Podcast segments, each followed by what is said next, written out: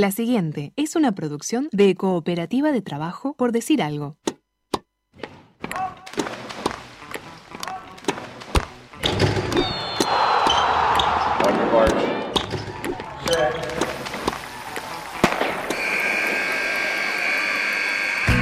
Hay deportes. Y en Por Decir Algo queremos hablar de todos. O de los que podamos desde este momento y hasta las 15. Por Decir Algo.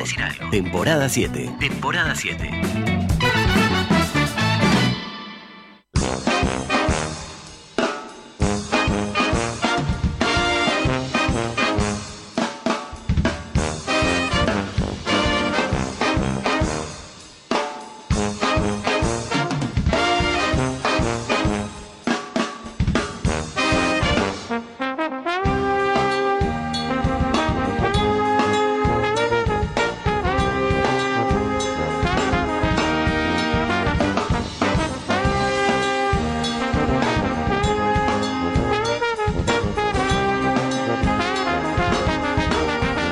Soy, eh! ¡Vamos que soy, eh! ¡Vamos que soy! ¡Vamos que soy! Sí, Sebastián, siempre soy. Sí, aparte ya lo dijo divididos. ¿Qué dijo? Que ayer no soy, que hoy es hoy. Y que no soy actor de lo que fui. Qué mal que soy tarareando. Malísimo soy. Sí. Que hoy es hoy. No, no. No, tampoco. Bueno, dale.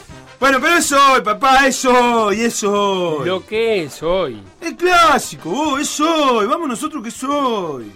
Y Pará, ¿quiénes somos? Vamos a ponerle eh, un poco de orden a esto. ¿Quiénes somos nosotros? ¿Qué sé yo? Los dos, pero vamos que es hoy. ¿Pero de qué hablas? El Peñarol y de Nacional, del clásico. No, Sebastián, no es hoy. Es hoy, vamos que es hoy. Sebastián, es mañana el clásico. Hoy es miércoles. No, hoy es jueves.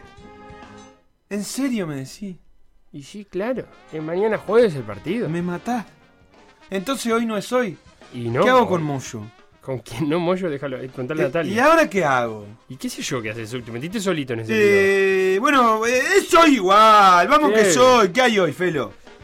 Tenés Copa Libertadores, por ejemplo. Bueno, eh, me sirve. Vamos que soy, eh. Vamos que vamos nosotros de vuelta. ¿Quién es? Bueno, pará, déjame que me fije que no estaba ¿Quiénes preparado. somos nosotros? Acá, vamos nosotros, vamos al Barcelona de Guayaquil. Igual, ¿de dónde? De Guayaquil. ¿Por qué termina en L?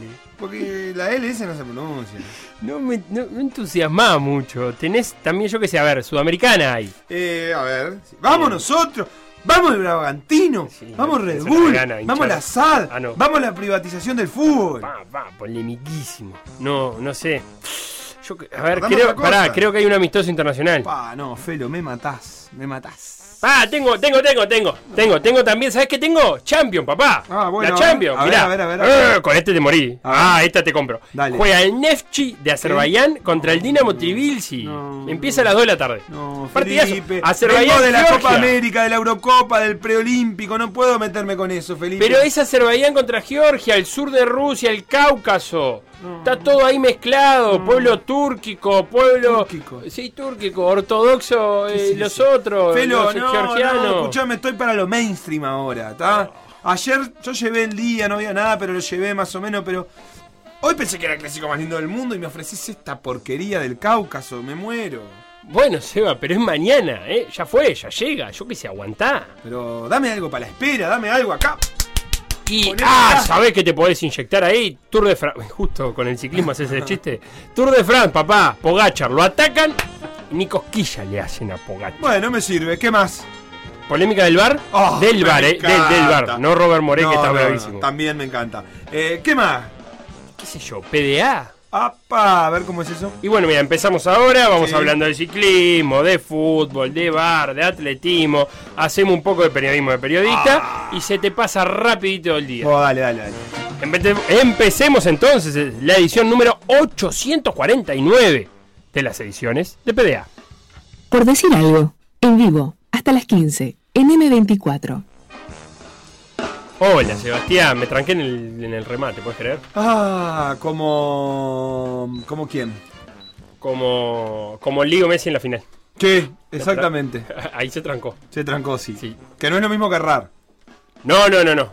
Eh, es un paso previo incluso, ¿no? Sí, sí, es más vergonzoso. Entonces no Una vez eh, me tropecé con una manguera, creo que ya lo conté. Con una manguera. con una manguera. ¿Adentro de una cancha? Sí, una, un fútbol de liceo. Ajá. Eh, iba solo contra el arco y, Sí. bueno, nada, ¿Ya había una tenías en tu, manguera. en tu mente ya habías resuelto qué hacer? No, no había que hacer nada. O sea, no había. yo Creo que había eludido al arquero. Ah, bien, y bien. iba a entrar caminando y como que me tropecé, se me fue para atrás. Y nada, agarré el gol. Bueno, vamos a jugar un poco. Dale. Esto es así. Sí. Preciso la gente del otro lado. A ver, sí. Vamos a hacer un poco, José. pues, Ah, eh, el eh, clásico es mañana, porque hay gente que en un momento pensó que era hoy. No, Tranquilo. ¿quién pensó que era hoy? Y bueno, José dice, pensé que me había equivocado de día. No, eso sos vos llevando a la gente. José participó en Twitter, pero vamos a hacerlo más grande esto. Ovación preguntó a una serie de periodistas Sí. si el maestro Tavares debía continuar o no al frente de la selección. De hecho, la nota de Kika Rillaga, un amigo, No, tendríamos que haber llamado a Kik. Tavares debe seguir como DT de la Celeste. Esto era la pregunta a 10 periodistas uruguayos. Yo le a voy a no me llamaron. No, ¿A vos? tampoco. Pero tenía una llamada para un número desconocido. Capaz que era eso. O una estafa. Eh, yo agarré 7, capaz que vamos a hacer menos. De algunos momentos de esas respuestas. Y lo que tenemos que hacer entre todos es adivinar qué periodista la dijo. La primera pista que voy dando a la gente para que entre en, en- en calor. No está Julio Ríos. Porque va a ser un nombre que va a salir. No está Julio Ríos. La segunda pista se la doy yo y se la da Beto, que es por dónde se pueden comunicar para responder a este juego. Instagram, Por decir algo web. Twitter. Por decir algo web. Facebook. Por decir algo. WhatsApp. 098-979-979. Bueno, vayamos allá. Bien, asumo que la respuesta no son sí y no entonces. De ninguna manera. Y tú- y hubiera, y hubi- hubiera sido muy interesante igual. Primera respuesta. Dame, a ver. Eh, Recordame la pregunta cuál ¿Tavares es. debe seguir como DT de la Celeste? Sí, va a hablar de eso, supongo. A mí no me compete determinar si una persona tiene que perder el trabajo o mantenerlo. Eso es lo primero que respondo. Em, Lo que sí me parece es que son los neutrales los que tienen que analizar con todos los elementos si dejamos la vara en el lugar en la que está, a mi gusto un poco baja, o si intentamos levantarla. O sea, este señor no dice si alguien tiene que perder el trabajo o no, pero dice que la vara está muy sí, baja. sí, sí. Yo te iba a decir eso. Eh, es como el de no soy de derecha ni de izquierda. Hay varios de estos, ¿eh? Hay varios que dice No yo no decir. y termina la respuesta. Igual para mí, eh, pues es un periodista Ajá. eh, que no gusta de meterse con el laburo de los Sí, demás. Como que sí. para mí Ese es un perfil bien claro. una, una extracción progresista, te diría. Está.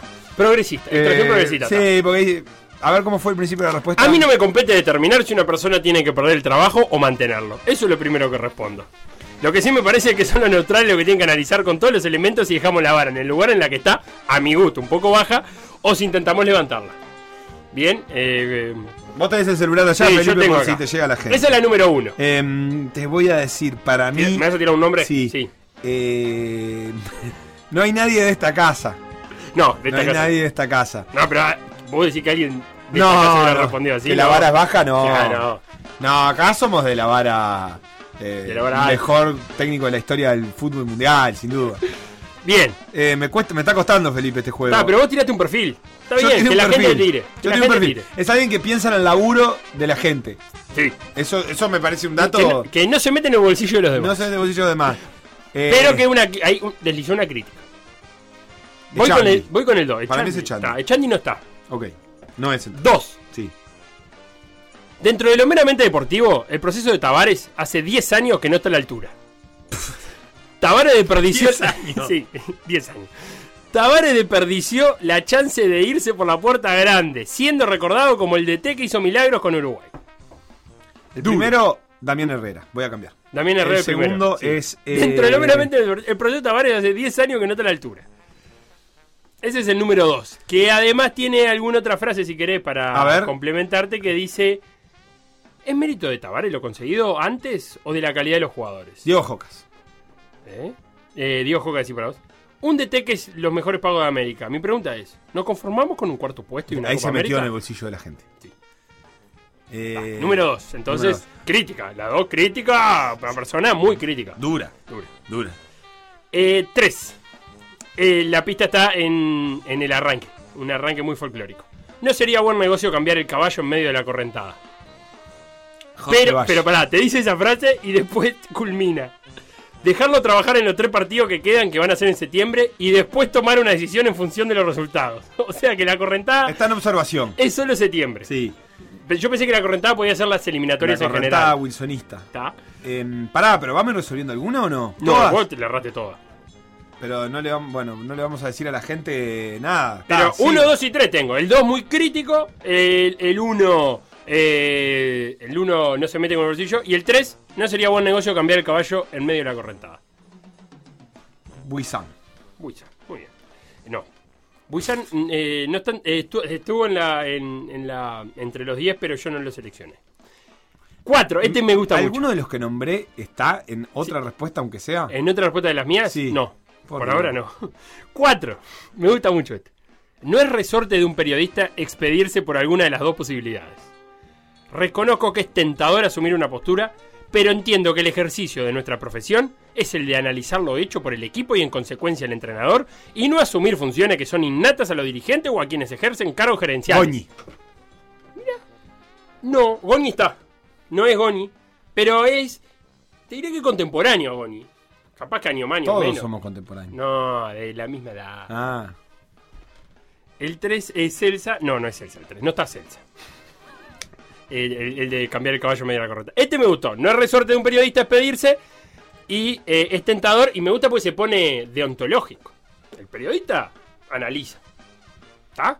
Ese fue el 4. El 5. Este es muy fácil. El 5. Tavares debe seguir como DT. Hace poco escuché a Luis Escola. ¿Quién puede? ¿Quién es? ¿Quién te suena así que hace la generación dorada, espontánea? Así? Contó que todos los entrenadores intercambian de juego con sus estrellas históricas y las cuidan. Eso en Uruguay está mal visto. Los deportistas del mundo hablan del plus que dan cuando están comprometidos con una idea y un proyecto. Eso pasa en Uruguay. Escribí un libro sobre esto. eh, el Tato López. Bueno, eh, trabajan en el mismo programa de radio. Diego Muñoz. Sí, Diego Muñoz, el número 5. Hace poco escuché a Luis Escola. Es muy Diego Muñoz. Perfecto. 6. Eh, No entendí igual qué quiere decir que está bien que Tavares consulte a sus deportistas o que no lo está haciendo. No, que está bien todo eso que pasa. Ah. Porque Escola contó que los entrenadores intercambian de juego con sus estrellas históricas y las cuidan a las estrellas históricas. Supongo que hará Luciana Suárez, Bien. que lo cuidó. 6. El ciclo de Tavares debió haber culminado cuando firmó su continuidad ante un gobierno ilegítimo de la Asociación Uruguaya de Fútbol con la enorme presión de FIFA y Conmebol Rómulo. que encabezó en su momento el doctor Pedro Bordaberry. Rómulo Martínez Chelo. y culmina. Juan La-. La gratitud va por un lado, pero estimo que por más que han aumentado algunos errores del cuerpo técnico de la selección mayor, están plenamente facultados para superarlo de acá a la muy factible clasificación a la Copa del Mundo. Ga- hay, Goñi, Goñi. hay tiempo. Goñi. Goñi. Goñi, Goñi, Goñi. Me gusta porque dice, hay tiempo. Hay tiempo. Goñi, Goñi. Goñi. Y la número 7, que es eh, sin duda mi preferida. Sí. Recordemos, la pregunta es, ¿Tavares debe seguir como DT de la selección? Sí. La voy a reír completa. Disculpa, te llamo de, de El País. Sí. Soy Quique Arrillaga. Ah, Quique, ¿Qué ¿cómo tal? andás? Eh, Sabes que estamos haciendo un informe y Sí. le estamos consultando a muchos periodistas deportivos eh, sobre la continuidad de Tavares. Así que te quiero hacer una, una pregunta concreta. Dale, Si ¿cuál te- es? Si te animás, me, me- la respondes. Yo Sí, pongo a grabar acá. Eh, la, la pregunta es: ¿te parece que Tavares debe continuar en la selección? Bueno, yo conocí a Tavares cuando era jugador. No, no. Como sabía que era maestro en una escuela en el cerro, comencé No, a decirle maestro en las entrevistas. No, no, pero. Estuve de acuerdo en su nominación de técnico en la selección de 1989. Sí, sí. Mi primera discrepancia fue en Goiânia, en la Copa América del 89 en Brasil. Manteníamos si- si una charla continuar en la privada en la que estaba también el doctor Daniel Pastorini, gran amigo de Tavares. En un momento le hice una pregunta sobre un tema de fútbol y contestó de la forma grosera en lo que hace a los colegas uruguayos. Me levanté y me fui. Vino detrás el doctor Pastorini, quien recompuso la relación. Rápido. Pero. En el Mundial de Italia comenzaron 89. las diferencias de opinión. ¿Sabes que tengo que ir a Italia hacer- tengo En que- el partido contra España, yo no estuve de acuerdo con que Rubén Sosa tirara el penal. Tengo que Lo dije en la informe, radio. tengo que entregar hoy el no había informe. llegado bien físicamente del Inter y eso le restaba confianza. No, pero. Se le mejoró bastante, pero no estaba bien. 1990. Debió tirarlo Francescoli. Y si Francescoli no quería, de León, nunca Sosa. En el partido ante Italia, Pero- hizo todo al revés. 1990. Planteó un Yo preguntaba la continuidad ahora. Para, planteó un partido para esperar en los últimos 30 metros y contragolpear. Necesitaba dos delanteros veloces y fundamentalmente potentes para correr 75 metros hasta el arco de Italia. Esos eran Alzamendi y Rubén Sosa. No. Puso a dos grandes jugadores que no reunían esas condiciones, Aguilera y Fonseca. El Pato ninguna de las dos. Fonseca era rápido, pero no potente. Así no fue. Pero lo peor, Pero- lo peor, no, lo peor fue no. permitir que Paco Casares estuviera en la concentración y mandara. No se le permitía entrar a dirigentes de la AUF y había una intromisión indebida que causó muy mala impresión en la afición.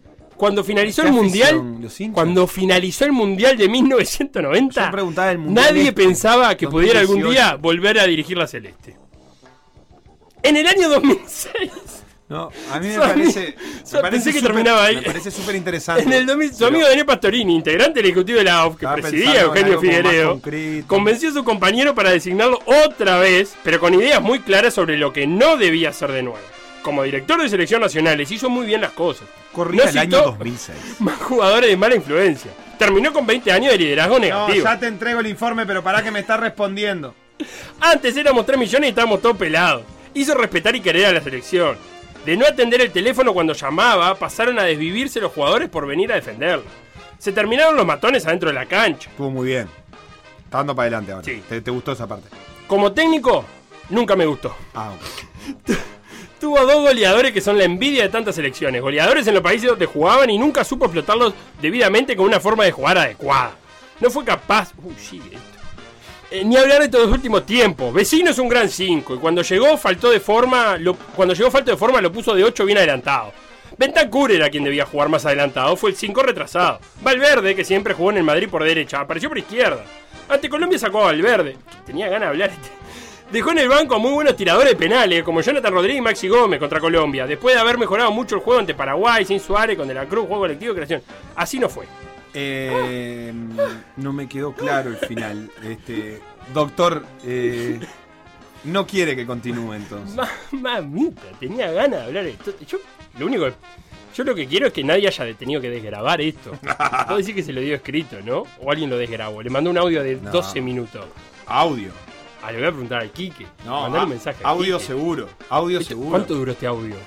Yo, ¿Ocho yo- yo, minutos? Toto, no me tomo el trabajo de escribirle todo eso eh, para la respuesta. ¿Pero cuánto A mí me suena que se empezó, a, empezó a descargar. eh, lo llamó y dijo: Y se fue. Tomá, ¿para qué me preguntás? Bueno. El Toto da Silveira, entonces. El Toto Silveira, eh, que le dijo maestro el maestro. Eh, bueno, tengo algunos aciertos. Tatanka, la primera frase dijo charquero. Es correcto, ¿eh? Primera Mirá. frase charquero. A Te mí no me- dije, había una había una raigambre popular ahí, Charquero la tiene muy clara Eh. su, su extracción este, Eh. popular y progresista. Eh, Tatanka, muy bien, ¿eh? La segunda, dentro de lo meramente deportivo, el proceso Tavares hace 10 años que no está a la altura. Ana Inés Martínez. Tercera frase, Kesman de cabeza. Y sí, no sería buen negocio cambiar el caballo en medio de la correntada. Vos, Tatanka tiene que venir a sentarse acá. Cuatro, por lo- la quinta frase de Diego Muñoz, correcto. El cuatro, que el profe Piñerúa, no, pero ¿sabes quién es el cuatro? El de no es resorte de un periodista pedirse y se puso deontológico. Eduardo Rivas. Ay, estaba bien. Estaba bien rumbeado. Estaba vos, bien. Estaba bien rumbeado el profe. Va por ahí, Eduardo Rivas. Sí, sí, no le, le pareció que realmente no era no era tarea suya. Pensé en un momento en un Bardanca. ¿Eh? Pensé en un Bardanca, que no es exactamente la misma línea, pero Claro, tiene pero mucho va que por ver. ahí. Rivas, claro, dice Tatanka. Efectivamente, Rivas es el 4, el 5 Diego Muñoz y el 6 el ciclo Tavares debió haber culminado ¿eh? Eh, Máximo Boni. ¿Qué te pareció? Me encantaron. Este último tiene que ser el Toto, sí, seguro. Ah, La verdad que me me encantó, me encantó y la verdad que hay respuestas súper interesantes. Sí, Eh, el Toto, en, en su, en su construcción muy personal, le re- por lo menos le reconoce un cambio grande a las elecciones el primer periodo. el Después- 2006. Después lo arruina, pero. O sea, no le gusta como técnico, pero en realidad le, le hace un reconocimiento también este interesante, interesante. ¿Quién era el de la correntada entonces? Me dijiste. Kesman, Kesman. Kesman, no hay que cambiar de caballo en medio de la correntada. La correntada es septiembre. Pero cuando cruce la orilla, Si cruza la orilla si en la septiembre, cruza mal. ¿Con cuántos puntos veremos? Que dicho sea de paso, ya esto es información. Eh, Nacho Alonso en entrevista con Sport confirmó que Uruguay va a ser local en el campeón del siglo. Ah, ya se confirmó. Sí, todavía no está confirmado si es doble o triple Sí, se fecha. confirmó. ¿Qué cosa? Eso. ¿Que es triple fecha? No. Ah, no que es doble fecha. Ah, ¿está confirmado? confirmado. Porque Nacho, ma- Nacho Alonso de mañana no, no sabía. Ay, hoy lo vi, no lo, no lo, no Bueno. lo mandé el mensaje. Serán uno, serán dos partidos de local, se van a jugar en el campeón del siglo. Y aspira a que sea con público. Bueno, la Conmebol, este. Sí, llamando. esa autorización para, para, la, para los partidos de, de Libertadores y Sudamericana, lo cual me llamó muchísimo la atención porque no entiendo, eh, o sea, no es una decisión de la Conmebol. Incluso, pero lo deja dicho en el comunicado, ¿no? Está bien, pero digo, que, o Que sea, depende hace de la las autoridades recomendación. locales. ¿Y cuándo no dependió? Es decir, en la ida quizás no. La ida de público, aparentemente, la Conmebol tiene Capaz que es- potestad sobre sus estadios. capaz que es una manera, torneos, es una así? manera de, de decirle a los clubes, capaz que te toca jugar un partido con público y otro sin, y es por culpa de tus autoridades locales, digamos. Porque puede pasar eso, que un país permita y vos vayas a jugar de visita a ese país. Pero ¿y cuándo no fue así? Entiendo que la Conmebol decide sus, que sus partidos no, no tengan eh, público, pero en realidad, en definitiva, también depende de las autoridades locales. Sí, pero- ¿Qué países de América están No, con pero el- público en este momento? pero Ninguno. Quien organiza el evento es la Comebol. sí, sí, entonces no vende capaz- entradas, listo, ya está. Pero capaz que un- Pero ahora va a vender. Pero lo que, lo que me parece que está bien que hace la Conmebol es eh, manejar el mismo criterio, porque cada, sí, cada país, capaz que hay países que ya están permitiendo público en otros lugares, y, y la Conmebol recién ahora lo habilita. O sea, la habi- a- Conmebol dice, nosotros como organizadores estamos habilitados a recibir público. Lo cual va a incluir eliminatorias. Supongo que sí. Y ahí se está trabajando. Ya, obviamente, la Secretaría Nacional de Deporte descartó absolutamente que hubiera público en, en estos clásicos de Sudamericana. eh, tanto el jueves como el otro. Pero para septiembre Nacho Alonso estaba, estaba siendo optimista con que volviera el público. Obvio, no va a volver al 100%. Estamos hablando de que el campeón del siglo tiene una capacidad de 45.000 personas aproximadamente. Pero sí que va a haber público. No se anima a decir cuánto, si un poquito, si algo testimonial. Pero en septiembre eh, Uruguay hará de local con público. Obviamente, estos son todas presunciones que se hacen hoy, 14 de julio, y que habrá que ver si se pueden confirmar en dos meses, porque la, realidad eh, marca que eh, no tenemos certezas de cómo estará la situación sanitaria en ningún país de América dentro de dos meses.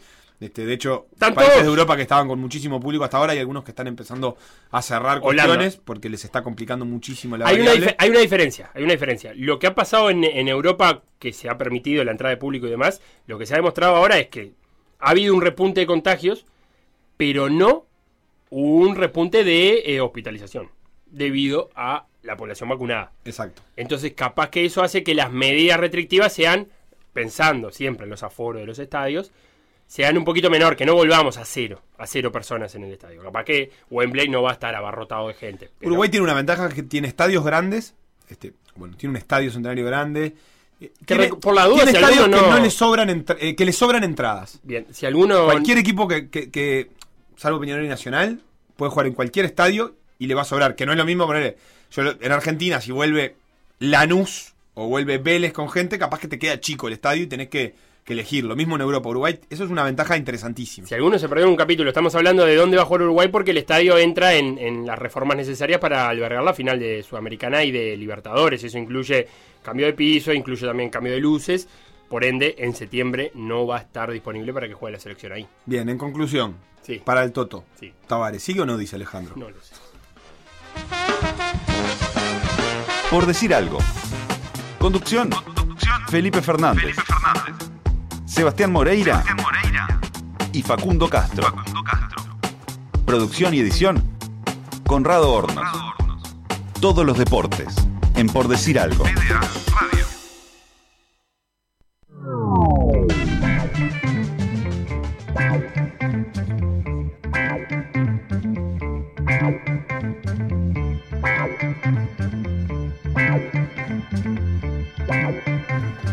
Y ya que estamos con Conmebol, vamos a meternos con copas internacionales, precisamente Sí. Libertadores y Sudamericana, que las organiza la Conmebol, y qué bien las organiza. Y qué bien No, no, no laburado. funciona bien, no qué funciona. bien laburado que está el bar. No está funcionando bien. La vuelta ayer de Copa Libertadores estuvo complicadísima. Dos partidos ayer. Yo vi Boca No. Atlético Mineiro, tres partidos. ayer. Tres partidos ayer. Yo vi Boca Atlético Mineiro. 0 a 0 en la bombonera, partido de ida de octavos de final. Cerro Porteño 0, Fluminense 2 en Paraguay. Sí. Y a última hora, un buen Racing empató con San Pablo de visitante 1 a 1. Sí, eso vi las mejores jugadas. El gol de San Pablo es un error de Arias, pero después Arias saca un par de pelotas de gol, o sea, se recompuso. Y el gol de Racing es un, es un lindo gol. Boca Atlético Minero, ¿querés arrancar por ahí o con Cerro Fluminense? Nah, yo qué sé, pero la verdad Porque que ayer fue una noche a- a, mí complicada me da con el mucha VAR. pena. Sí, quiero poner un matiz que es no fue el VAR ayer, o sea, fue el VAR. eh, no fue el error habitual de Conmebol del VAR, que es la demora, lo insoportablemente mal manejado que está, sino que es que, que ayer el- el- la, la visión de los árbitros de lo que sucedió es insólita. Empecemos por Cerro insólita. Fluminense, que fue eh, la más llamativa de todas. Es un error muy grande. Resulta que, que iban 0 a 0 el partido. Y hay un gol de Cerro Porteño, de Boselli. Bien. Hay un primer error de la terna. En realidad en línea. No, y no, es no. Levantar la bandera antes, antes de que terminara la jugada. Vos, esto es una pelota que es un centro, que hay un, des- un primer desvío. Le cae a Boselli, Boselli elude al arquero y cuando lo elude, levanta la bandera en línea. O sea, Creo que es lo único que aprendimos del bar, lo único Que que se ve y que los periodistas que, que relatan dicen, como todos sabemos, ahora hay que esperar hasta el final de la jugada. Y ayer el tipo ese en una jugada fina además, se apura y levanta bandera. O sea que y está en un- corta, y, y corta. corta, porque no es que se va yendo y no Claro. sé qué y en un momento levanta, es al segundo control de Boselli, levanta la bandera. termina la jugada. La jugada termina en gol porque lo dejó desaideado al arquero Y Boselli. porque es un además no hubo vacío. tiempo entre. O sea, realmente los jugadores eh, terminaron la jugada porque no hubo tiempo al cobro. Claro. O sea, vos ves al línea que cobra de fondo, al árbitro que levanta la mano, pero en Nadie se paró, está bien. Nadie se paró. Ya estaba empujando la pelota a Boselli. Lo increíble es que el línea igual lo haya cobrado. Cuestión, van al bar y el bar empieza toda una locuración. Me gustó la, la expresión estamos tirando línea, que es la que usan los árbitros cuando empiezan a trazar las líneas en las cámaras. Empieza una locuración de primero a ver descartar una mano en el primer, en primer rebote, la descartan, fue un cabezazo. Y luego empiezan a tirar líneas. Y cuando tiran líneas en el bar, achican tanto el ángulo de la cámara que no ven al que había ido a marcar al que tiró el centro, que volvió caminando y estaba habilitando a todo el mundo. Hay un plano general, o sea, se olvidan completamente la jugada. Lo primero que descartan es eso. El primero que no lo ve es línea, además. Que cobra offside en una jugada que es fácil, desde su posición, ver que hay otro exactamente eh, del otro lado de la cancha. Está muy lejos, pero digo, el ya, el, ya el línea no lo ve. Sí, aparte en línea debería haber corrido hasta ahí porque vos tenés que seguir la pelota y el marcador. Y... Después no lo ven los tipos del bar cuando... Pero ese es el problema, que fraccionan tanto la jugada que se quedaron con la última parte de la jugada, que es el, el primer cabezazo dentro del área. Y se olvidaron de dónde venía esa pelota, que era de un centro, a ver qué había pasado en ese centro, porque quedó el marcador enganchado.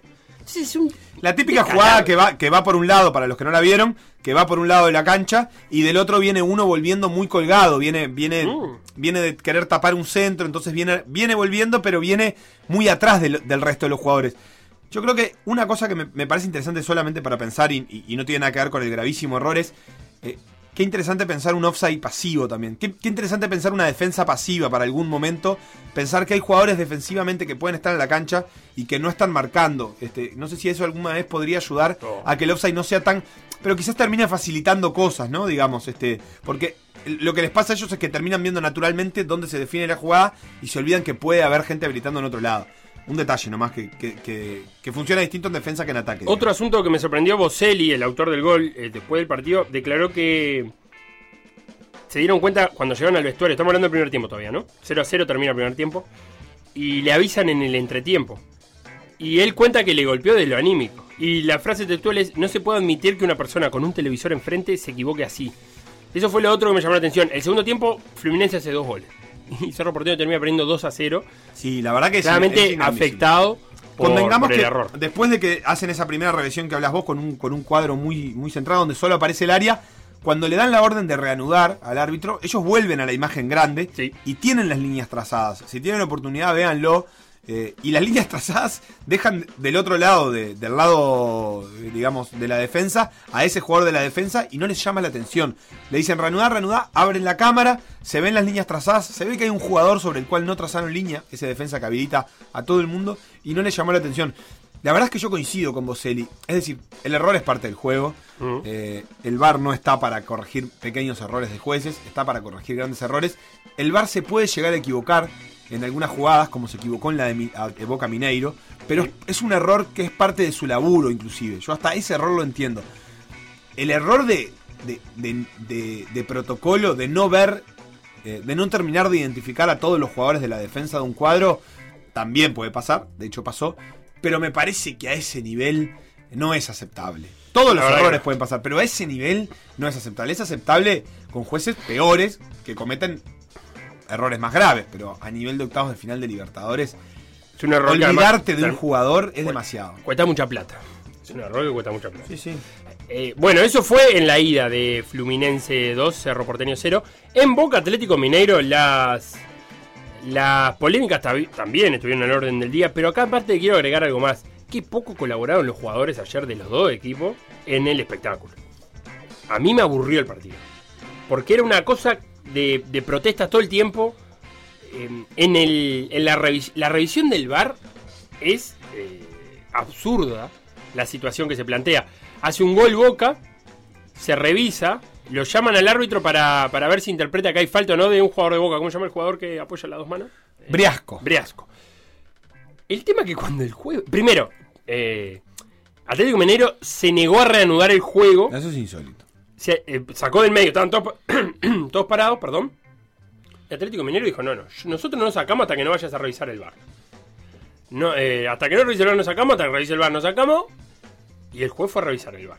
Cuando va a revisar el bar a la, a la televisión Eh, de eh, afuera. Eso vos cómo lo viste. Eh, Vos, vos, este, eh, pu- pudiste verlo. Yo no, yo no, la verdad es que no vi el partido. Sí, vi, vi la jugada, obviamente, para, para poder hablar de esto, pero no, no entendí bien. Los jugadores, los jugadores de Boca eh, marcan muy claramente que se negaron a reanudar. Que el árbitro les dijo, dijo Izquierdos, les dijo cinco veces que reanudaran el juego y que ellos se negaron a reanudar. Eso se ve tan claro en la imagen. O sea, el VAR no estaba revisando esa jugada. Bueno, no sé si el VAR no lo estaba revisando. eh, ahí si- si- si- lo que hay, si no, es una mala gesticulación del árbitro que le pide que juegue. Claro. Porque si le estaban hablando en la oreja, no tendría que haber estado diciendo eso. Lo otro, me parece. Ah, digo esto hasta hasta que entramos al programa y ahora estoy revisando de vuelta. No estaba los audios de Cerro No. Porteño Fluminense ya están liberados. Hubo dos jugadas de bar y la, la situación de análisis del partido de Boca Mineiro no está liberada. Lo que pasa Todavía. es que me, me- me parece que en Sudamérica hemos encontrado esa eh, laguna que tiene el VAR de eh, no reanudar el juego si vos crees que te cobraron algo mal. Que no sucede en Europa eso. Si hay que reanudar, se reanuda. Pero Casi acá no me hay tiempo en Europa. El, el Pero acá me parece tan que rápido es- que no se genera Ah, me parece que hay falta. Bueno, yo me encapricho acá y no te voy a sacar hasta que vayas a verla al bar. Pero el juez va al bar, a la, a la salita de televisión, y van, no sé si los 22, pero si no, si no son los 22, son 18 jugadores de cancha entre Atlético Mineiro y Boca, atrás de él, afuera de la cancha. O sea, era para, primero era para sacar la amarilla a todos los que estaban afuera de la cancha. Porque quien sale de la cancha sin autorización es una tarjeta amarilla. Bueno, le sacó amarilla a dos. A dos. A los dos que efectivamente salieron, digamos. No, no, a- le sacó a los que efectivamente entraron en la Bueno, eso. en el área chiquitita. Eso, eso. Pero eso. teníamos 18 afuera de la cancha. Eh, le sacó amarilla a Roja y a uno de Atlético Mineiro, que ahora se me va. Eh, no sé si es el. ¿A? A Saracho. A Rojo. Ah, rojo, sí, A sí. Rojo y a Saracho. Porque eran los que estaban más, más, eh, inquietos atrás de él. Eh, pero tenías al árbitro y a 18 jugadores atrás mirando lo que decía el árbitro. Después el árbitro decide anular el gol por una falta que. Si vamos a cobrar falta por fotos, Ah, eh, se es pierde el espíritu del juego. Porque el, si a vos te para, te ponen pausa en el momento que el tipo tiene las dos manos en, en la espalda, y sí, vas a cobrar FAU. Pero si ve la imagen, esas dos manos no Bueno, yo quiero ver, significan quiero nada. ver, realmente tengo muchas ganas de ver la- cómo fue la revisión de esa jugada, porque en una época la Conmebol, creo que ahora lo cambió un poco, eh, empezaba eh, las repeticiones, no creo que sigue siendo igual, ¿eh? No hubo, no hubo muchas revisiones de roja en Copa América, ahora que pienso. Casi ninguna, de hecho. Eh, empezaba las repeticiones, lo esperaban al juez, con la pantalla congelada en un lugar que le llamaban punto de contacto. Eh, Sí. Entonces le mostraban eh, la imagen del punto de contacto. Entonces vos empezabas a revisar la jugada con una foto, que es lo que está diciendo vos. Con un tipo, por ejemplo, con el pie apoyado en el muslo del rival. Entonces, Claro. claro, empezás con eso y cuando después ves la, la imagen, aunque sea a tiempo real, vos te quedás como eh, ya como impactado por lo otro. Y la verdad es que no todas. Por ejemplo, las piernas que van a un muslo tienen por qué ser FAO, porque vos tenés que ver de dónde viene esa pierna. de- o sea, a- a- capaz que en ese ejemplo que es muy, muy brusco no, no hay tanta polémica, pero hay, pasa mucho eso de que tenés que ver a vos de, de dónde vienen las cosas, por qué sucedieron. Y eso que pones vos es un claro ejemplo. Yo a mí me gustaría ver si ayer lo esperan con una imagen de Briasco con las dos manos apoyadas en la espalda. Porque claro, después de eso vos no puedes dejar de verlas. Eh, y son esas jugadas que cuanto más la ves, eh, cambia, cambia mucha cosa. Es, es muy raro lo que sucedió ayer. Eh, Yo, yo hasta ahí creo que es un error de... No sé, estoy tentado a decir de gente que no jugó al fútbol. eh. Que, que- que no sabe interpretar la magnitud de los contactos, pero la verdad que es un atrevimiento de mi parte, porque yo no tengo ni idea si jugaron al fútbol o no, o si juegan al fútbol. Entonces creo que es un error de interpretación, a mi gusto, grave. Entiendo lo que están cobrando, pero me Sí. parece este que desnaturaliza eh, el fútbol.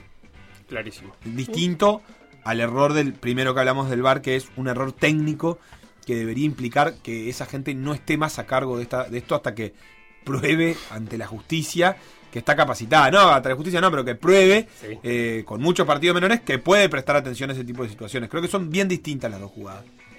San Pablo 1, Racing 1, ya habías dicho. Boca 0, Atlético Mineiro, Mineiro 0. Hoy 19-15, Vélez Sarfield, Barcelona de Guayaquil.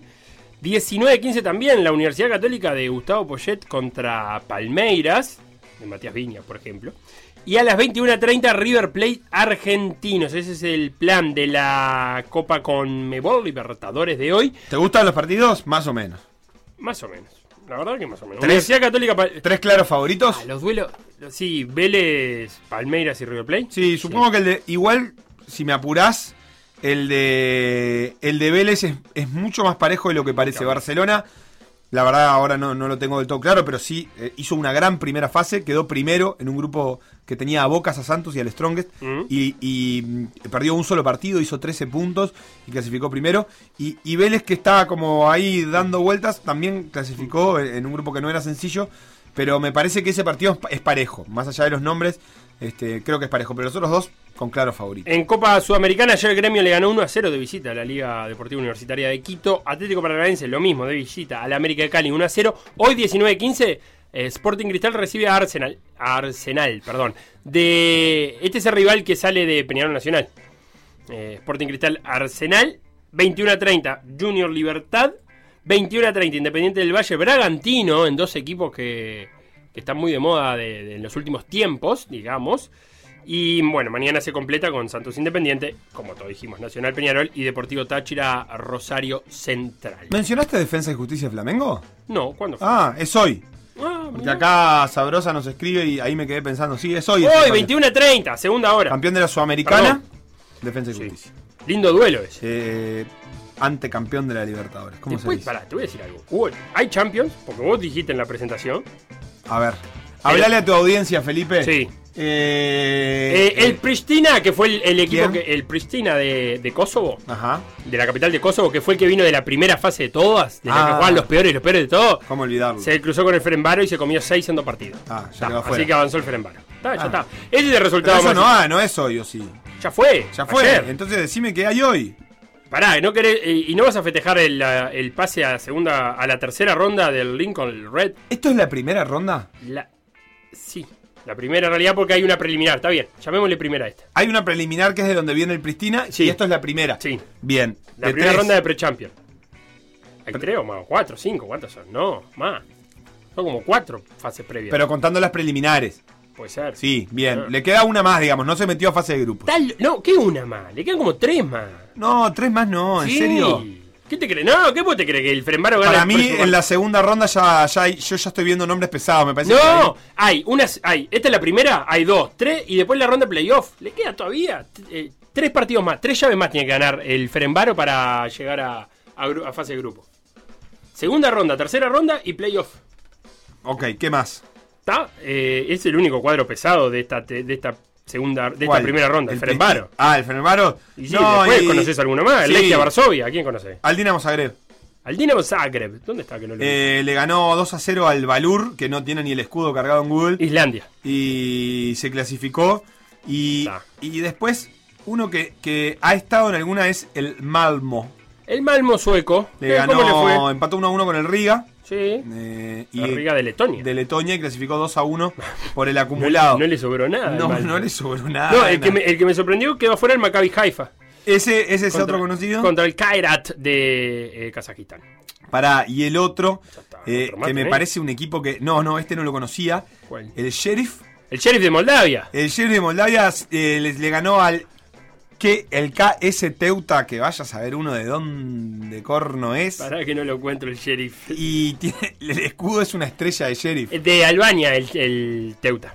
Y el, y el sheriff.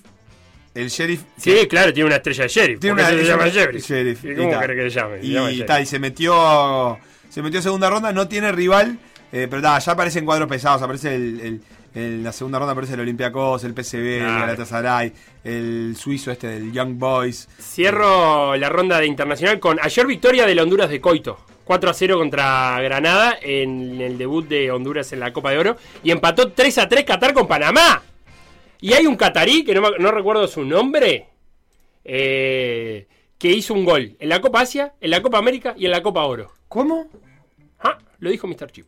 Hay un catarí que ayer hizo un gol, o dos goles hizo ayer, eh, y ya tiene goles en la Copa Asia, en ¿Con la Copa- Qatar? con Qatar, en la Ah, siempre con Qatar, claro. Sí, claro, ¿con a ser? Yo qué sé, capaz que cambió de club, de, selección, ¿viste cómo es? Almuez Ali.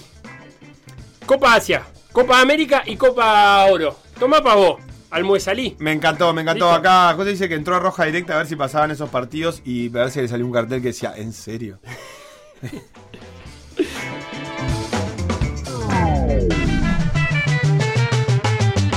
Lo que pasó en por decir algo, revivirlo en pda.uy o buscar los podcasts en Mixcloud o Spotify.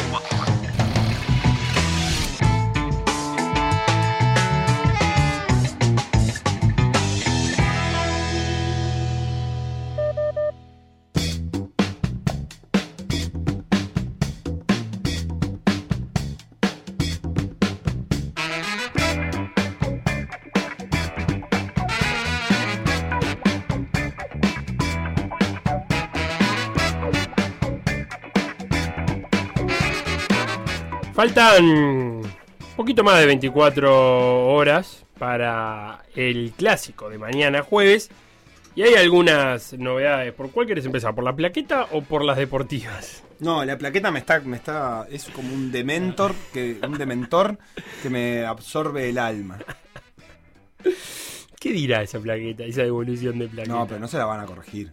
Claro. Se la devuelven así como está. no, no, no, no. Se la vuelven corregida. Va, va a agregar algo eh, que Peñarol todavía no ha dicho. En la plaqueta. no vuelve en las mismas condiciones con la que fue entregada. Es, Eh, otra vez. a mí no me gustó la plaqueta nacional. Contextualicemos. Cuando, cuando la mandaron, Sí. lo primero que hice fue escribirle a mi amigo Juancito Aldecoy y decirle, esta gente es, es tarada, o sea, es una provocación. ¿Devolvérsela tachada? No. Tachada, no, no sé qué le van a poner. Contextualicemos por la duda, porque no todo tiene que andar pendiente. Cuando Peñarol jugó en el Gran Parque Central, ahora por el torneo de apertura, Nacional entregó una plaqueta donde hacía referencia a los 38 clásicos. Eh, Rubio, en el momento, al recibir la plaqueta, da a entender, da a entender, no, le dice claramente: sí, nosotros inauguramos este estadio, no es el número 38, no sé qué número es.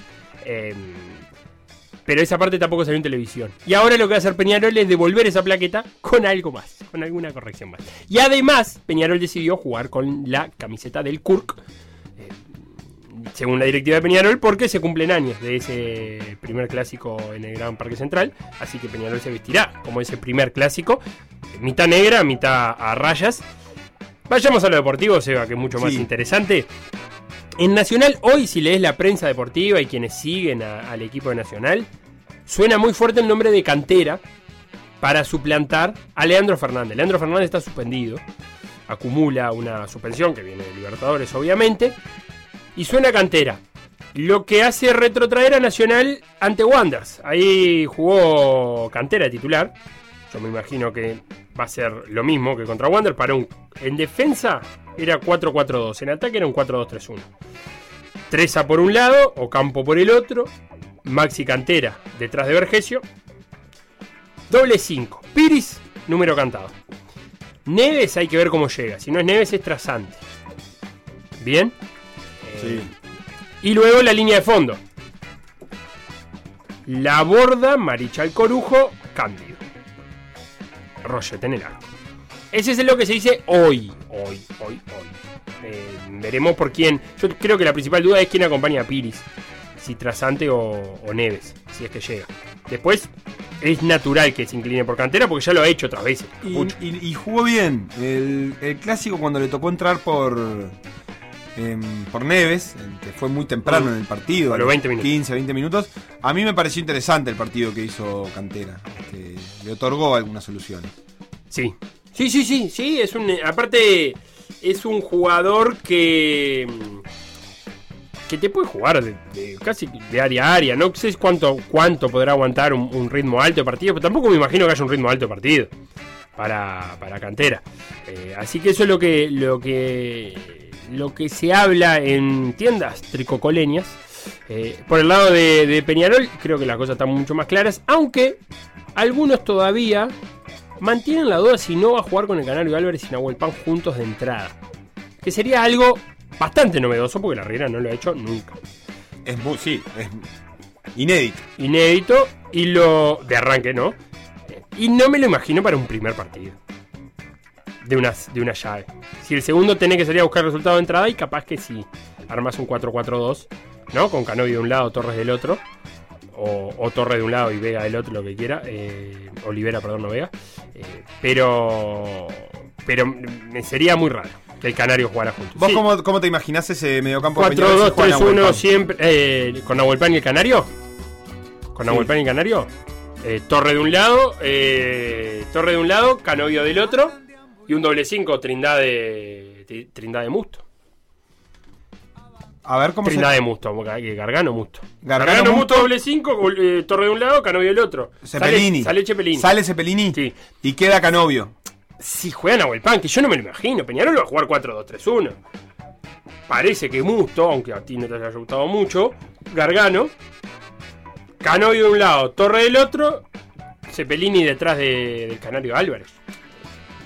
Ah, hay bueno, ese es el equipo Gio- habitual, Giovanni sí, sí. González de lateral derecho, Cajelmacher, Formiliano y Piquerés. Estoy pensando, lo que estoy pensando es que de una u otra Porque, a ver, ¿qué- ¿cuáles son las, las amenazas que tiene que tener en cuenta Peñarol cuando hace un cambio así?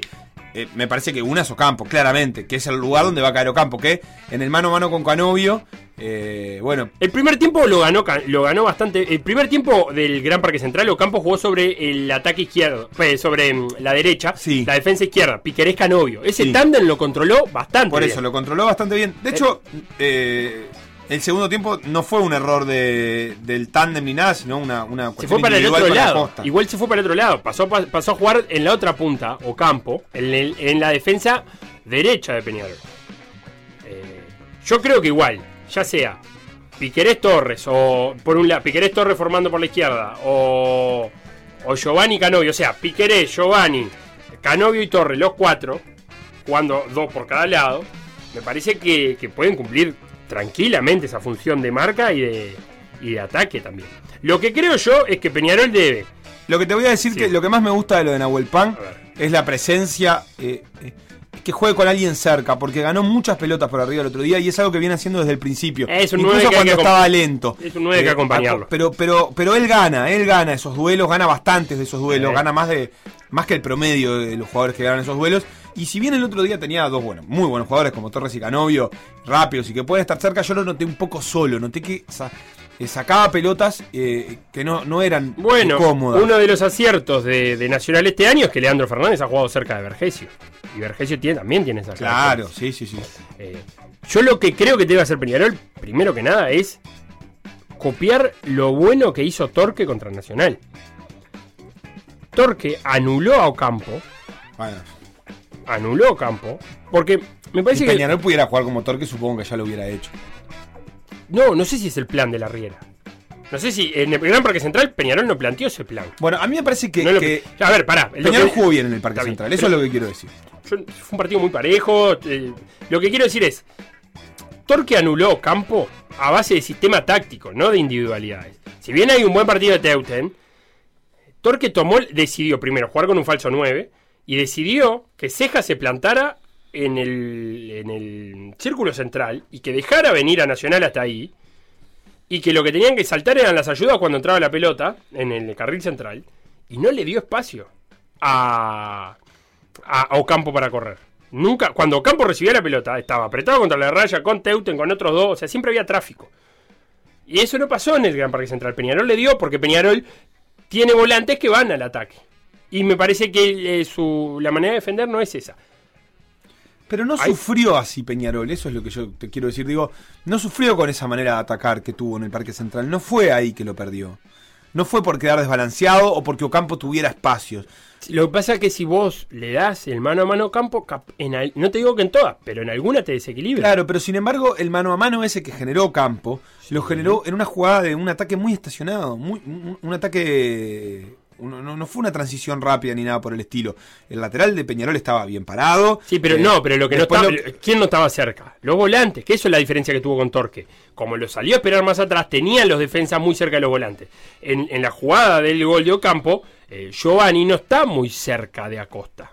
Si bien está cerca de la jugada, y, bueno, lo hemos analizado en la charla de vestuario, de, cómo perfiló, cómo salió a buscarlo a Acosta, no estuvo tan cerca. Eso es una manera de. eh, de- bueno, Nacional con, con Torque, ya te digo, tuvo tres chances de gol. Es una manera de bloquearlo. Eh, hay que ver si la Riera lo aplica. Y por el otro lado, yo lo decía el otro día con, con Guzmán. Yo no. A ver, Nacional le, le gana en el Gran Parque Central. Pero no creo que Capucho diga, "Ta, ya está. Eh, ah, lo gané, eh, sé cómo hacerlo, puedo hacerlo de vuelta.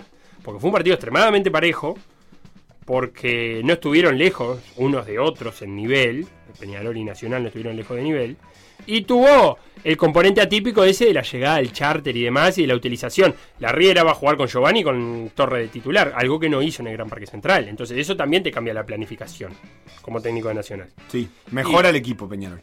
Y, y- Y Torres le hizo un destrozo. a la borda. Entonces Torres va, Destrozo. Torres va a buscar ese mano a mano con la borda. ¿En, en cuanto? ¿En media hora o fue en el entretiempo que entró? En- le, lo- sí. le hizo un destrozo, un destrozo.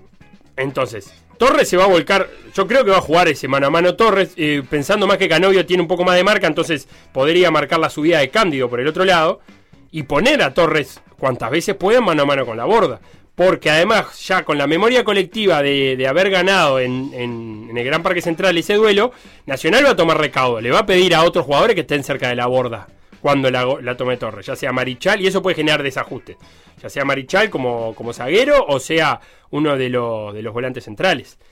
Estamos todos de acuerdo que esos son los duelos que van a terminar definiendo, ¿no? Los duelos de Torre y los duelos de Ocampo son los que pueden desequilibrar el partido. Sí, sí. eh, sí. eh, y a mí me, me parece interesante prestar atención a las transiciones rápidas, sobre todo. Este, No sé si las van a, ver. ¿eh? Peñarol, a Peñarol no, no la ha sufrido la otra vez, este, pero Nacional tiene gente con la que salir este, y salir bien porque Vergesio aguanta bien el cuadro. Si juega Treza y Ocampo tiene jugadores rápidos este, y eso es, es- es un dato interesante. Peñarol lo ha perdido últimamente. El otro día contra Cerrito le costó muchísimas esas transiciones, pero era una gran virtud del, del Peñarol de la, de la primera parte del Sí. campeonato.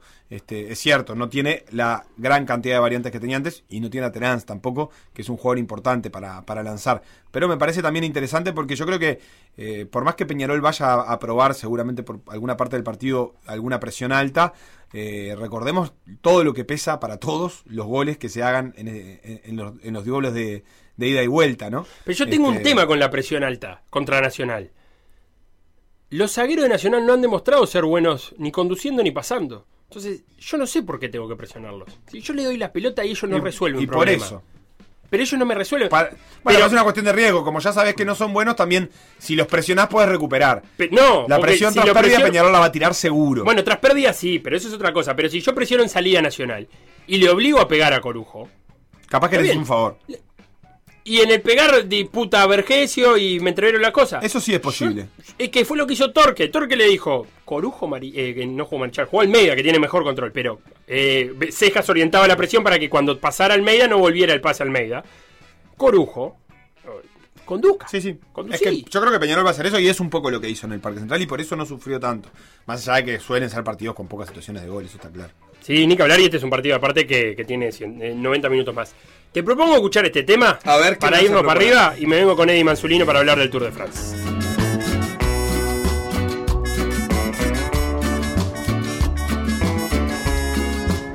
Andan deambulando, sin rumbo dando tumbos, abandonando princesas y príncipes por doquier. No buscan la perfección, sin saberlo añoran amor. No lo quieren decir, pero les cuesta admitir que su historia todavía no se ha escrito se necesitan, pero son desconocidos y en algún lugar se encontrarán,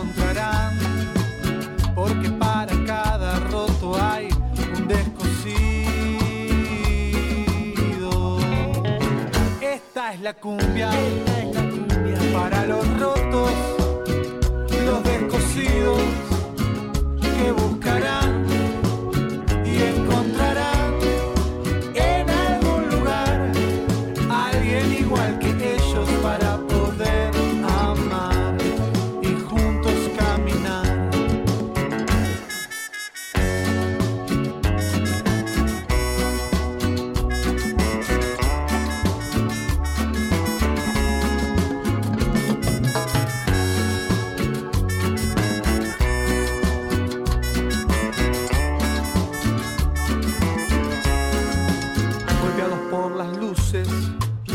saben lo que quieren. Están tan heridos que no se quieren dejar ver. Ellos buscan la cura, el elixir sagrado que acabe con el dolor, que cure al desamor. Y aunque no lo saben, tendrían que estar tranquilos, porque para cada roto hay un descosido se encontrarán con alguien tan dañado, con alguien tan jodido, tan roto y tan descosido para poder amar. Esta es la cumbia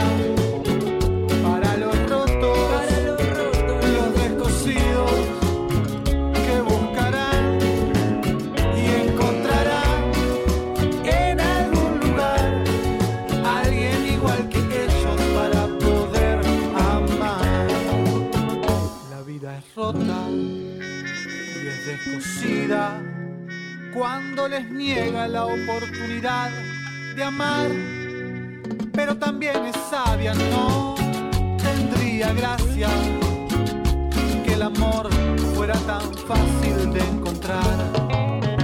Esta es la cumbia, para los rotos, los descosidos que buscarán y encontrarán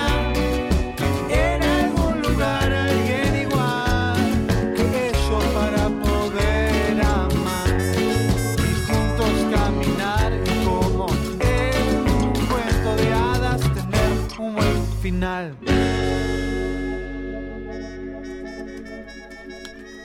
Diego González, ¿qué te pareció? Espectacular. ¿Te gustó? Sí. Diego González me gusta mucho. ¿Beto me das el ok? Eh, ¿Qué género es? ¿Sí? ¿Qué- qué- qué- Una cumbia, ¿qué es? Pero no, pero tiene de otras cosas. Para mí tiene un, un decir más propio de. Cumbia porteña. Esto es Versuit. Bueno, ahí va. Eso. Eh. Un, un decir más propio de, del rock and roll. Porque Diego es, burguero. es corna- es- Diego es rock and roll y murga. Claro. Papá, Ni me hablar. gusta mucho. ¿Roto o descosido, Eddie Manzulino? Ni- ¿Quién? Usted. Ah, eh, eh, para un roto y un descosido. Salvo en el tour.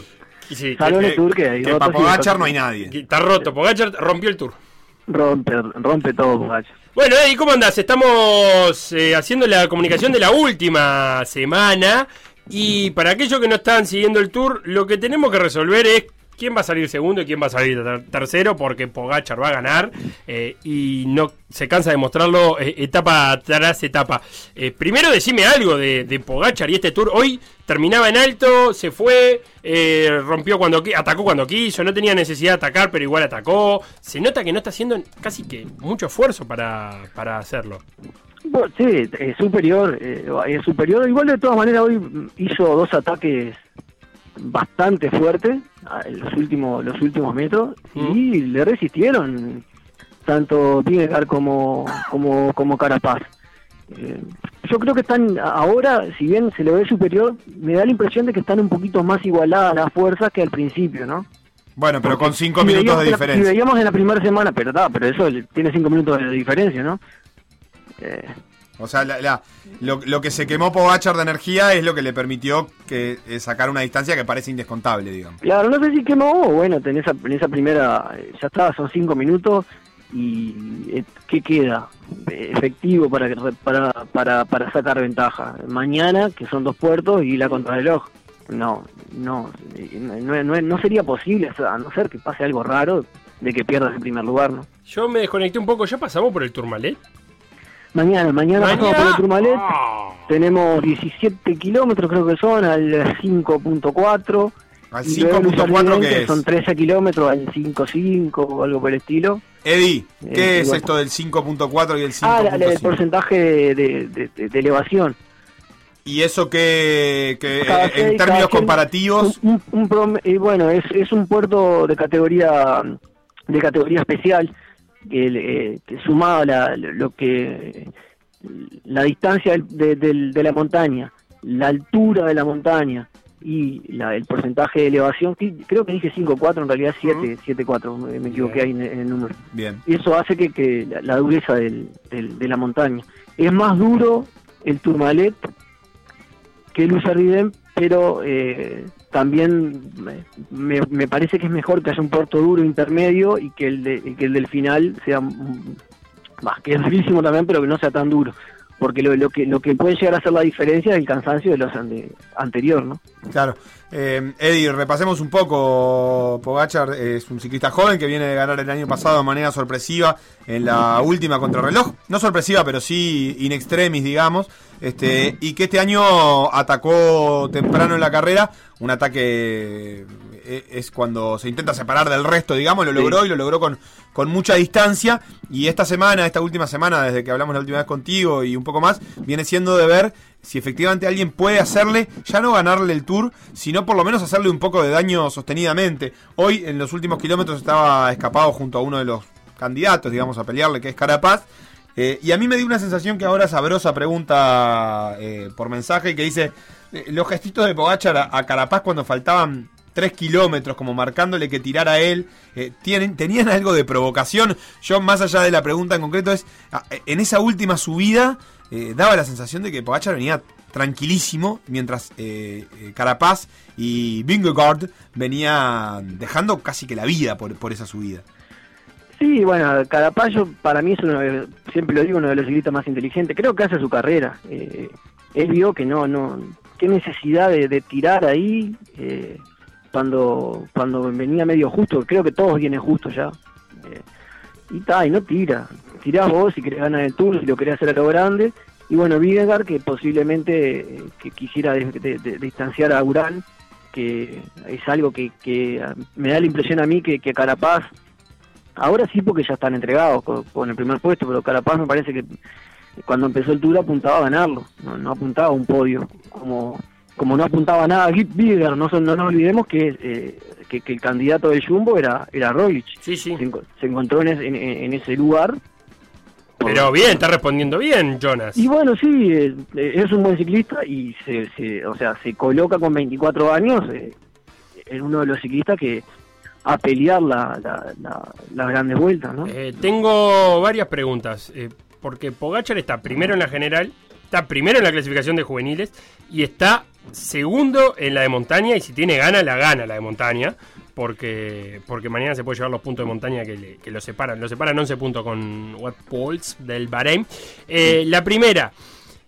Ahora está Pogachar primero en la general, 5.39 Vingegaard, 5.43 Carapaz, 7.17 Urán. Carapaz le sacó 1.34 a Rigoberto Urán. ¿Vos crees que es, es eh, suficiente para llegar a la crono con chance de podio para Carapaz o Urán le descuenta ese, eso 1.34? creo creo que es un tiempo un tiempo suficiente justo pero suficiente porque también no nos olvidemos de que de, de las sensaciones no hoy Rigoberto llegó a- con una gran ayuda de de Higuita que no es René Mm. a, a- arriba y Carapaz se lo vio un poco más fuerte no solamente es un tema de de, de la especialidad que cada uno tenga como eh, Urán es mejor en la contrarreloj sino de cómo llegan en la última etapa y cómo está haciendo ahora. De todas maneras, mañana creo que van a haber diferencias.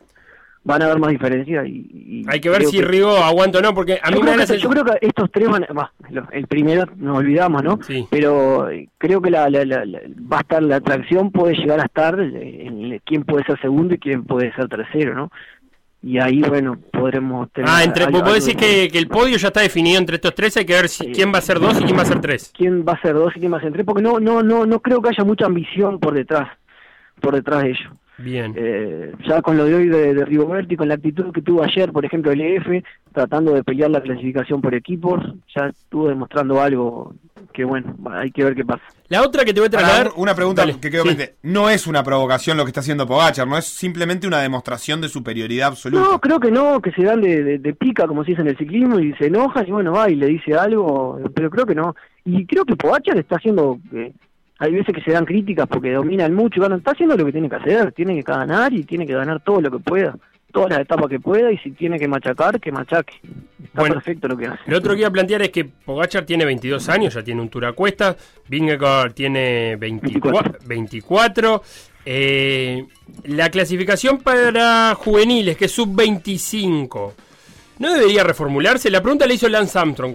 Teniendo ah, en cuenta. Ah, mirá quién le robó pregunta ahora. Claro, teniendo, teniendo en cuenta que los ciclistas cada vez eh, a- son jefe de fila o van por la general cada vez más a, a más corta edad. ¿No queda muy grande 25 años, Eddie? Bueno, sí, para mí queda grande, sí, demasiado, capaz que, pero el tema que 23 es muy poco. 23 Esto es muy poco. Sí, esto que estamos viendo de, de, de, no, no, es, no es algo no- normal. Eh, Contador ganó un Tour de Francia con, con, con, con- el maillot amarillo. Quintana peleaba el Tour de Francia con el, con el maillot amarillo, perdón, con el maillot blanco. Claro. Eh, Quintana peleaba el Tour de Francia con el maillot blanco. Eh, 25 capaz que es largo, pero 23 es demasiado corto. ¿no? Pero No por ejemplo, Benepuel tiene 21.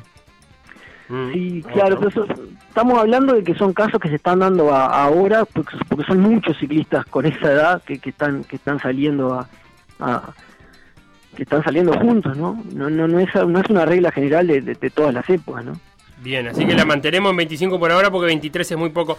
Para mí 23 Lo es muy dejamos poco. en Me- Me da 24, la impresión que es muy poco, ¿no? Pero bueno, eh, Una sub-24. Armstrong si lo dice, por, por algo lo dice. No, lo, lo planteó por, por esto mismo, por, por la cantidad de, de- de jóvenes que, que ya están peleando el... Hay un tema, hay un tema también de visibilidad, ¿no? Vos le das, eh, ahora estamos viendo que, que, está, que la- vemos el mayor amarillo bien, el mayor blanco muy arriba, pero publicitariamente capaz que pones un sub 23 y, Y no lo ves nunca más, claro.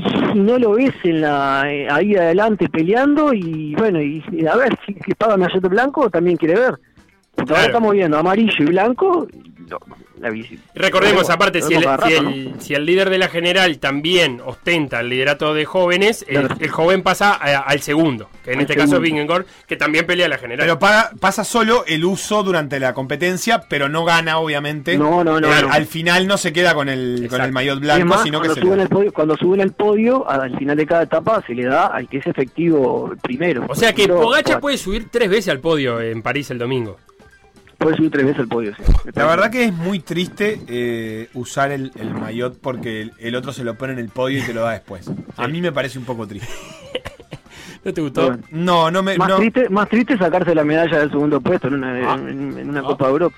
Para ¿A quién le pegó? A los ingleses que se sacaron la, la medalla del segundo puesto. ¿Pero por qué? Y a los jugadores ¿Pero por qué? Pensé Bueno, que le iba a pegar a un ciclista. No, che.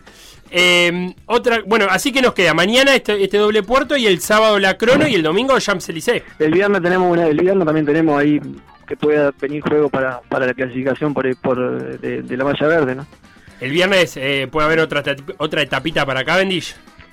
Sí, bueno, sí puede haber una tapita para Cavendish o...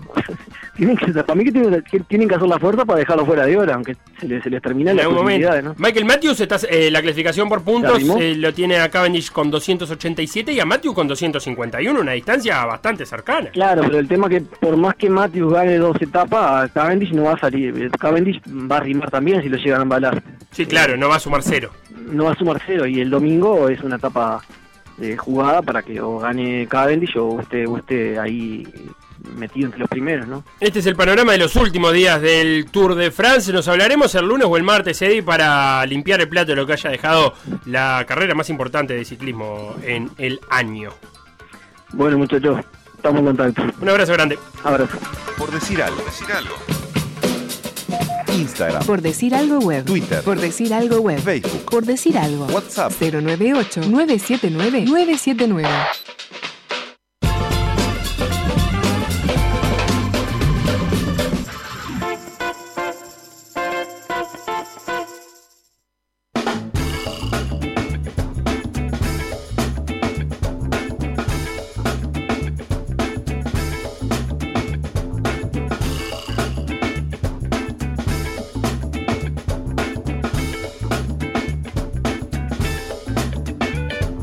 Aprovechar este último tramo de, por decir algo, estos últimos 10 minutos, para meternos en el clásico de mañana, pero en general en los clásicos internacionales. Mañana va a haber un informe que, estoy preparando y que quien está del otro lado del teléfono muy amablemente prestó su memoria y, y su voz para, para vestirlo un poco a ese informe sobre la última era de los clásicos internacionales, que van desde el 97 al 99.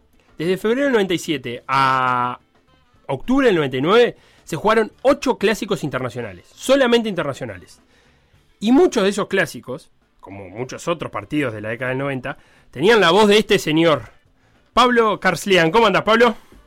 ¿Qué tal? ¿Cómo están muchachos? Qué, qué gusto recibir este llamado y bueno, para recordar épocas, épocas pasadas pero que están en la memoria de- del colectivo futbolero porque fueron años bastante movidos. Muy, muchas gracias por la invitación. Por favor, Pablo, eh, cuando obviamente es un ejercicio periodístico esto de se viene un clásico internacional, vamos a buscar el último, el de la Mercosur del 99. Pero si echás un poquito atrás, en el 97 se arma ese, esa seguidilla de clásicos. Para irse antes del 97 hay que irse al 83 para encontrar un clásico internacional.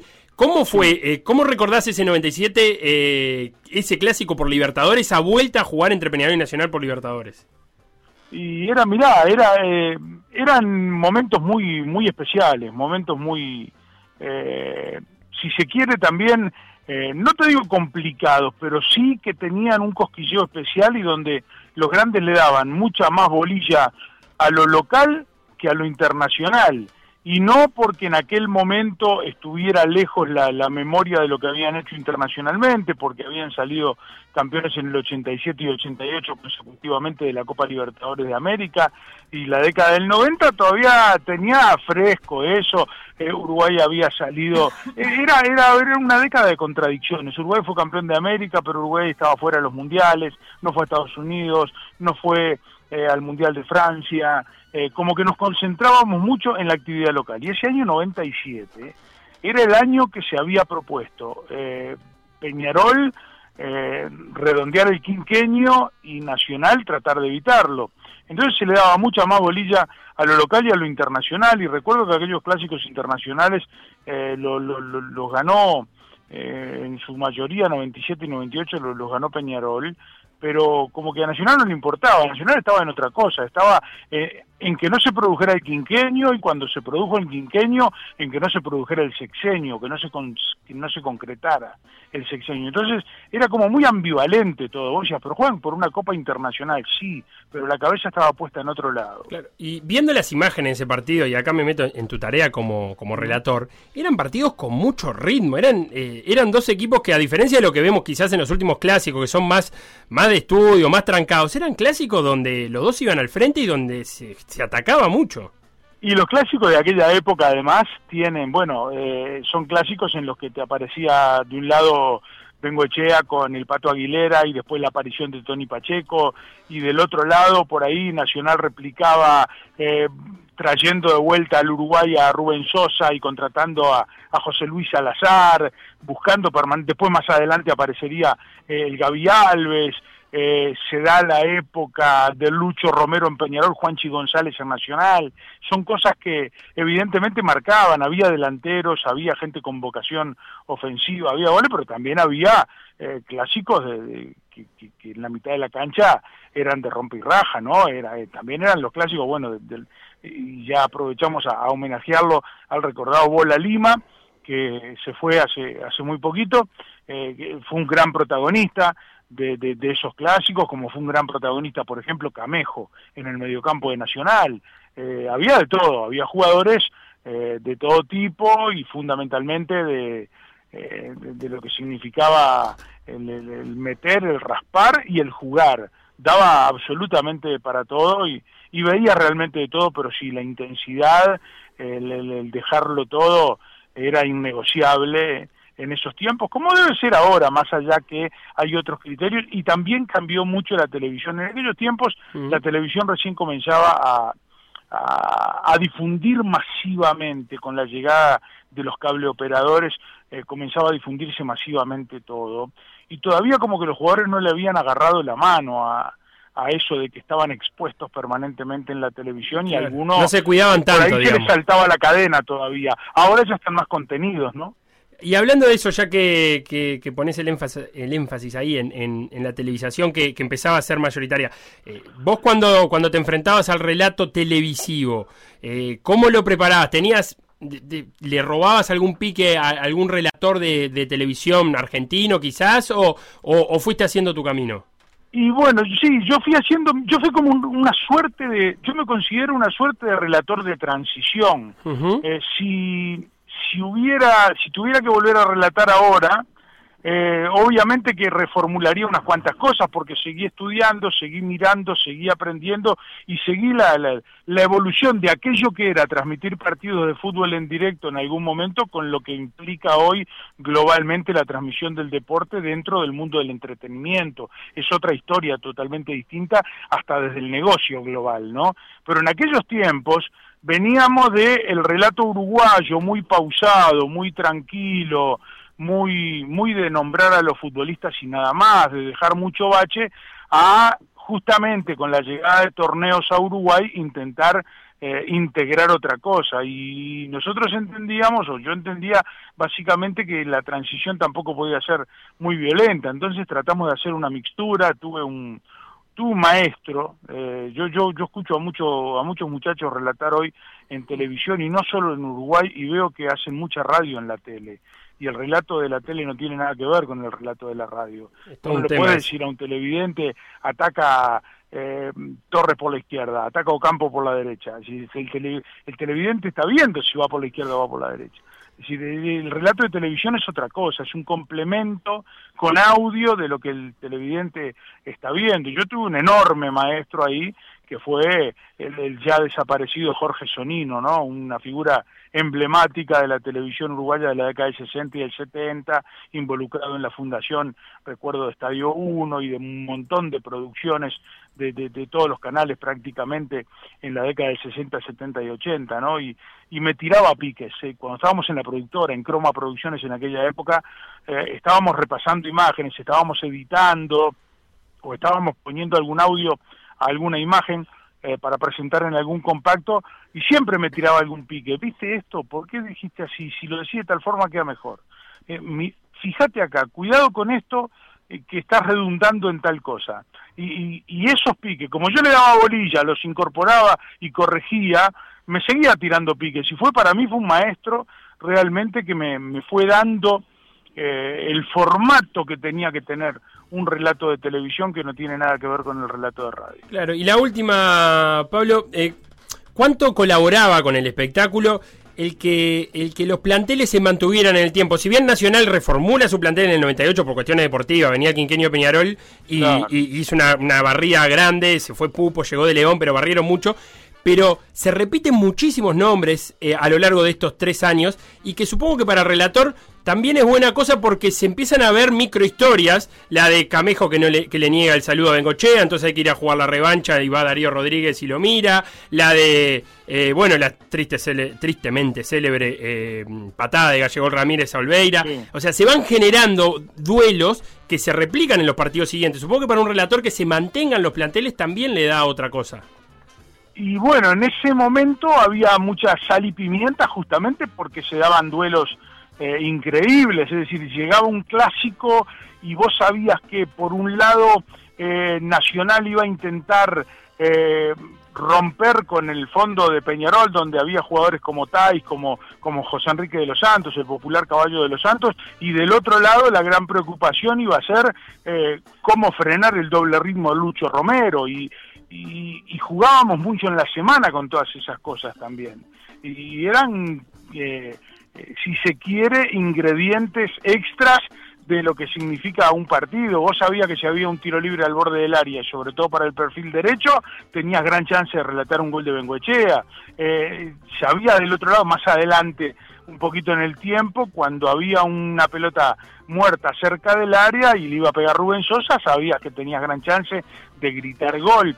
Eh, pero el partido se, se jugaba en la semana. Hoy día los planteles ya no cambian de un año al otro, sino que cambian cada seis meses y evidentemente va mutando todo tan rápido que, como vos definís muy bien, esas microhistorias, eh, a pesar de ser muy micro dentro de la historia, eh, ni siquiera llegan a concretarse porque se dan episodios entre un par de jugadores, a veces en un partido o en dos, y ya después eh, ninguno de esos dos jugadores está en el mismo equipo.